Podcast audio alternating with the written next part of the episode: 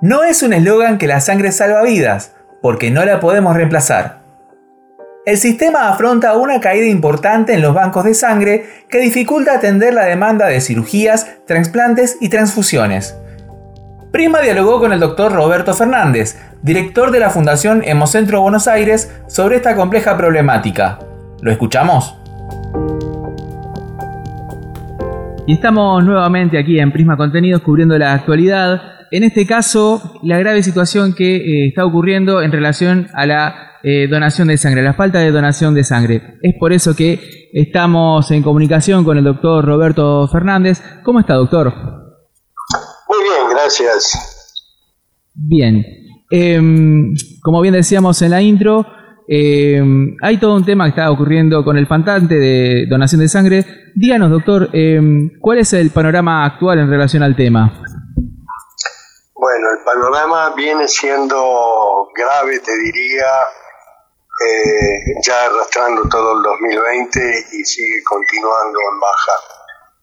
Eh, yo recibo información de no solo de, lo que nos pasa a nosotros en nuestro centro, sino de, lo que está ocurriendo en todo el interior del país, dado que presido una cámara, una cámara argentina de medicina transfusional. Y te aseguro que se repite esta situación en todo el país. Eh, esto siempre para nosotros la donación de sangre fue una materia pendiente en el sentido de que no se han destinado los recursos suficientes para eh, hacer este cambio cultural que significa que eh, la gente concurra a donar en forma habitual. Se necesita, para hacértela simple, entre el 3 al 5% de la población que done una o dos veces por año para resolver el problema. Pero esto que han resuelto muchos países a través ya hace 20 años, eh, parece ser una meta inalcanzable para nosotros. Por supuesto que la pandemia acentuó este problema porque las dificultades para movilizarse, los problemas de aislamiento, hicieron que aún descendiera más la cantidad de donantes.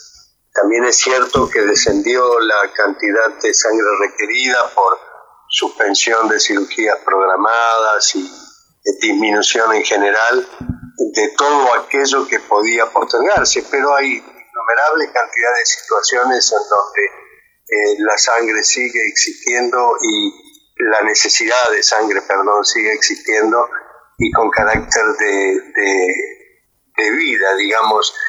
No es un eslogan que la sangre salva vidas, porque no la podemos reemplazar. No podemos ir a comprar a la farmacia este producto. La única manera de obtenerlo es a través de la donación de sangre. Bien, y mm, justamente en uno de los ítems que usted mencionaba, eh, Verónica Copolillo, directora asociada del Centro Regional de Hemoterapia de Mar del Plata, mencionaba justamente que eh, la baja de accidentes de tránsito, producto de las limitaciones para circular, pudo paliar momentáneamente el faltante en los bancos de sangre. Eh, ¿Usted eh, coincide con eso? Sí, sí, por supuesto, pero vuelvo a decir, los trasplantes siguen existiendo, las enfermedades oncológicas, las leucemias, la necesidad de plaquetas, todo esto sigue existiendo como requerimiento habitual. Eh, con lo cual eh, no, no ha significado este descenso de, por un lado, los accidentes y por otro, como decía también, mucha cirugía programada, eh, no ha hecho que sea suficiente el stock de sangre o de hemocomponentes que hoy tenemos. Bien, y desde la Fundación Hemocentro, ¿qué acciones vienen llevando para fortalecer y fomentar la donación de sangre? En realidad nosotros estamos siempre impulsando acciones a través de las redes, estamos eh, teniendo relación con empresas, clubes, eh, colegios para incentivar las colectas externas de sangre, es decir, trasladar al personal que hace las extracciones de sangre y se trae la sangre para ser estudiada y fraccionada al centro. Esto um, en principio fue una tarea muy difícil, eh, después empezó a permeabilizarse, ahora bajó por motivos estacionales, te diría que siempre para, para lo que es eh, ya las fiestas de fin de año, enero, febrero, siempre tenemos un descenso de donantes. Eh, así que esperamos que esta, esta acción de incentivar las colectas externas este, comience a tomar forma nuevamente y empiece a paliar un poco esta situación. Bien, ¿y eh, cuáles son en sí los requisitos para donar? Mira, básicamente los requisitos es estar en estado de salud. Eh, la ley hoy permite ya a partir de los 16 años y fija un límite de 65 que ya ha quedado eh, muy fluo, es decir, se tiene en cuenta más el estado de la persona que va a donar, si está tomando o no medicación y qué tipo de medicación. Es decir, lo que se trata es de proteger a quien va a recibir esa sangre por un lado eh, y por otro a quien dona, de modo tal de que estén las condiciones que permitan que esa sangre sea segura.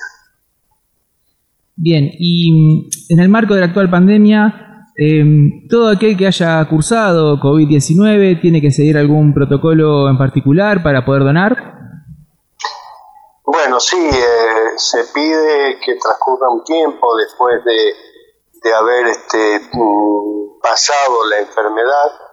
Eh, se considera que es suficiente 14 días, eh, pero depende de cada circunstancia en particular, de la existencia de secuelas y de cómo ha transcurrido esa enfermedad, si ha recibido transfusiones durante la misma, porque en un momento también estuvimos incentivando mucho el uso de plasma de convaleciente, que se demostró inefectivo para aquellos pacientes graves, intubados, pero otros estudios han demostrado su clara efectividad cuando es administrado más tempranamente.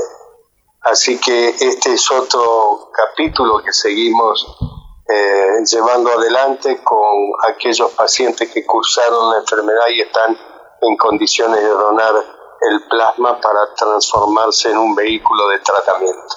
Usted había mencionado el tema del plasma de convaleciente con una, un efecto, eh, depende según el estadio de la enfermedad. Eh, ¿A qué se debe eso? No sé, estamos aprendiendo todos los días sobre esto. En realidad, a qué se debe no, no te lo puedo contestar. Pero lo que sí hemos visto en los estudios seriamente realizados es eso, cuando se administra tempranamente en pacientes que están requiriendo con un estado moderado de la enfermedad, eh, se ha visto una efectividad mayor. Cuando el paciente ya está severamente comprometido, el uso del plasma de convaleciente ha demostrado su inutilidad. Bien, mientras tanto se sigue fomentando también la donación de plasma. Así es, así es. Bien, y estamos también en plena campaña de vacunación justamente contra el COVID-19. En el caso de aquellos que han podido ser inmunizados, eh, ¿también tienen que esperar una cierta cantidad de tiempo? Sí, 14 días. Bien. 14 días es suficiente. Bien, perfecto. Em, recordemos entonces, eh, para todo aquel que quiera donar, que quiera este, ayudar un poco, este, no solamente a un familiar querido, sino a ayudar a los bancos de sangre. Eh, en el caso particular de Hemocentro, ¿dónde se tiene que acercar y en qué horarios? Mira, eh, la donación la pueden realizar eh, solicitando turno a través de la página web Hemocentro y atendemos todos los días hasta las 6 de la tarde, salvo los sábados que atendemos hasta el mediodía. Eh, es conveniente pedir el turno para que no haya aglomeración de gente y esto eh, facilita toda la tarea, la gente no espera, es atendida más rápidamente y facilita toda la, implementación de las normas de bioseguridad. Perfecto. Muy bien, doctor. Eh, desde ya, muchísimas gracias por estos minutos que le ha brindado a Prisma Contenidos y desde nuestra parte lo mejor para que sigan con esta campaña y que sigan ayudando a más gente, a más hospitales y a la salud en general.